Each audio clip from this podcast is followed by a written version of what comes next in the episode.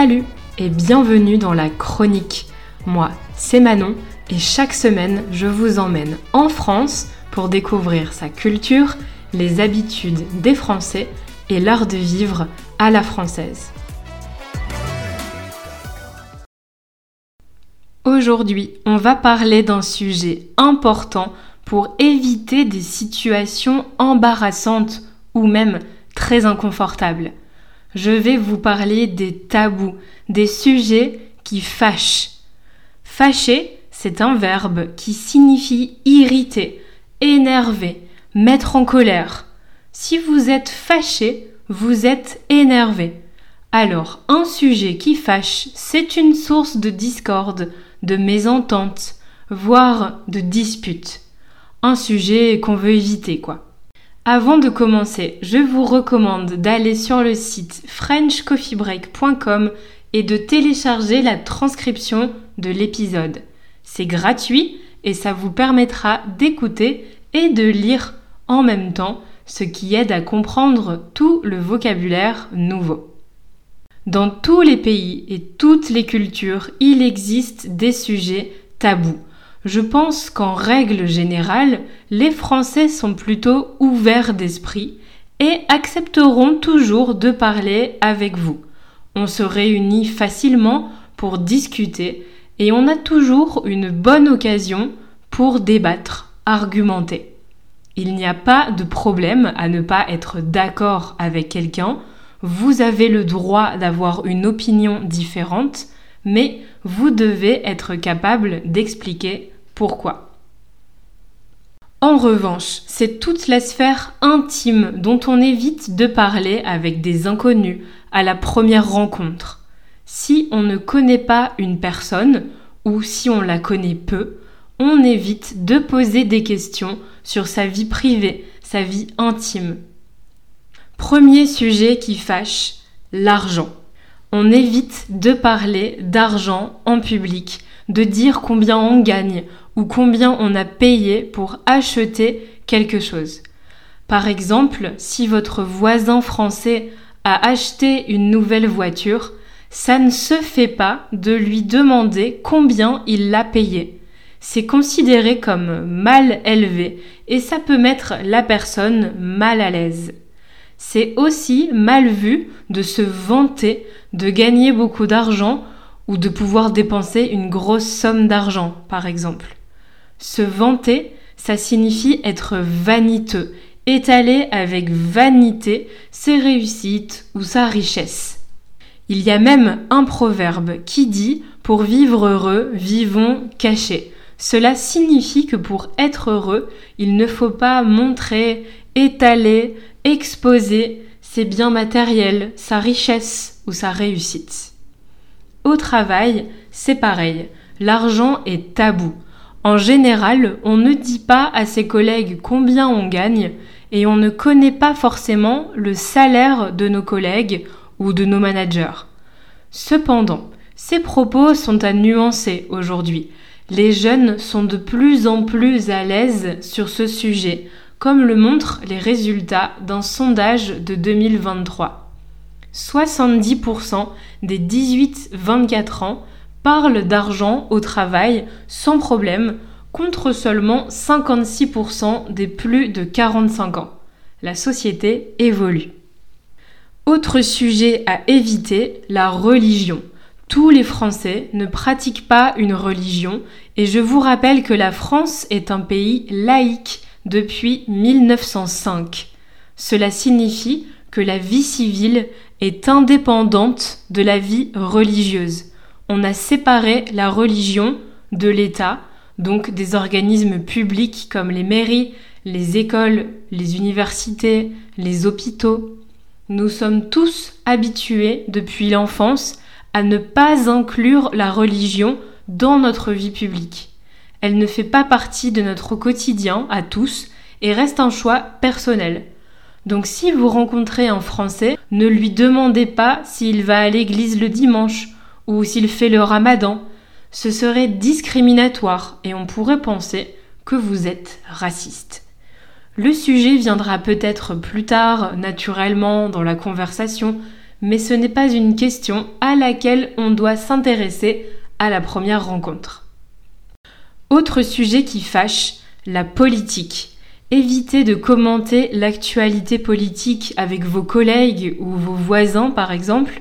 Vous ne connaissez pas forcément leurs opinions et c'est un sujet qui peut offenser ou blesser.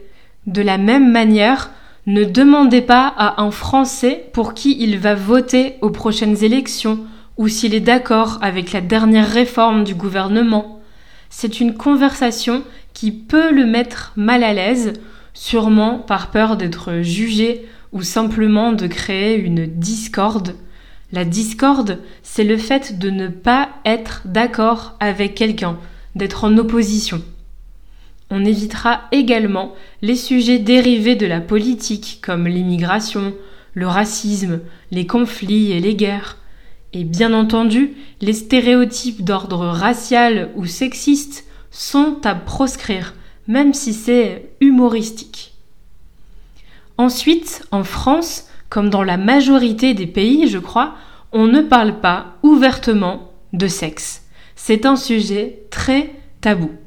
Je me souviens, il y a quelques années, une de mes élèves brésiliennes m'a demandé comment se comportaient les hommes français au lit, s'ils embrassaient bien, et franchement, j'étais très mal à l'aise. Votre culture est peut-être différente, et c'est pas grave du tout. Pour vous, c'est peut-être un sujet qu'on peut aborder sans pudeur, mais c'est le genre de question que vous devez absolument éviter avec des personnes que vous connaissez peu en France et surtout dans un contexte professionnel. L'orientation sexuelle, quant à elle, peut être abordée, mais avec précaution. Je pense qu'aujourd'hui, la plupart des Français sont ouverts d'esprit, mais parler de ses relations amoureuses ou de ses préférences sexuelles n'est pas quelque chose dont on peut parler avec tout le monde. Finalement, il y a aussi des sujets d'actualité qui peuvent faire polémique et qu'il est recommandé, je pense, d'éviter à la première rencontre. Je pense par exemple au pass vaccinal au moment du Covid-19 ou à la réforme des retraites qui est passée récemment. Si vous pensez que cela peut créer une discorde, une dispute, ne vous aventurez pas sur ce terrain. Parlez d'autre chose. Mais alors, vous devez vous poser la question de quoi on peut parler? Avec une personne qu'on connaît peu, on privilégie les sujets légers et factuels. On parlera donc de météo. Là-dessus, tout le monde est d'accord et il n'y a pas d'avis à donner. Mais attention à ne pas dériver vers le changement climatique.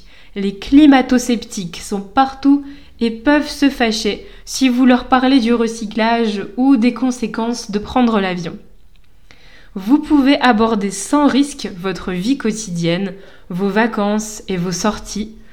Vous êtes allé au cinéma ou vous avez testé un nouveau restaurant, vous avez un bar à recommander pour boire un verre après le travail, vous avez découvert un nouveau magasin de vêtements à la mode, aucun problème pour en discuter avec vos collègues, voisins et autres connaissances françaises. Vous pouvez également parler de culture, événements culturels, livres, expositions, mode ou d'événements sportifs. Cela peut même créer une certaine complicité. Attention tout de même en ce qui concerne le football, certaines personnes supportent une équipe avec passion et peuvent être très susceptibles quand ils entendent parler d'une équipe rivale. Essayez donc de chercher des points communs ou de parler de centres d'intérêt qui concernent votre interlocuteur. Et petit à petit, la conversation se tournera naturellement vers des sujets plus personnels. Je tiens à préciser que la société évolue et les mentalités changent. Je pense qu'en général, les jeunes sont plus ouverts et plus libres. Ils parlent facilement de tout et sont, à mon avis, plus tolérants que leurs parents.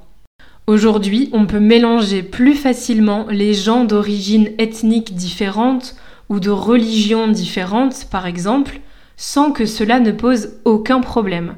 Les jeunes Français ne sont plus gênés de dénoncer des problèmes de société, comme les inégalités hommes-femmes ou les violences policières, et ils contestent plus facilement que leurs parents ce qu'ils n'aiment pas, ce qui ne leur convient pas. Si vous allez travailler en France, vous rencontrerez sûrement des personnes d'horizons différents, aux avis différents, aux goûts différents, qui pourtant cohabitent et travaillent très bien ensemble. Et c'est ça qui fait la beauté de l'être humain. Je vous recommande d'éviter ces sujets tabous au premier abord, mais par la suite, soyez vous-même, détendez-vous et tout se passera bien. La chronique, c'est fini pour aujourd'hui. J'espère que cet épisode vous sera utile et vous évitera des situations gênantes. N'oubliez pas de vous abonner et de télécharger la transcription sur le site frenchcoffeebreak.com si vous n'avez pas tout compris. C'est gratuit et ça vous permettra de progresser en français. Nous, on se retrouve vendredi prochain pour un nouvel épisode de la chronique. En attendant, suivez French Coffee Break sur les réseaux sociaux et sur YouTube pour du contenu en français authentique au quotidien.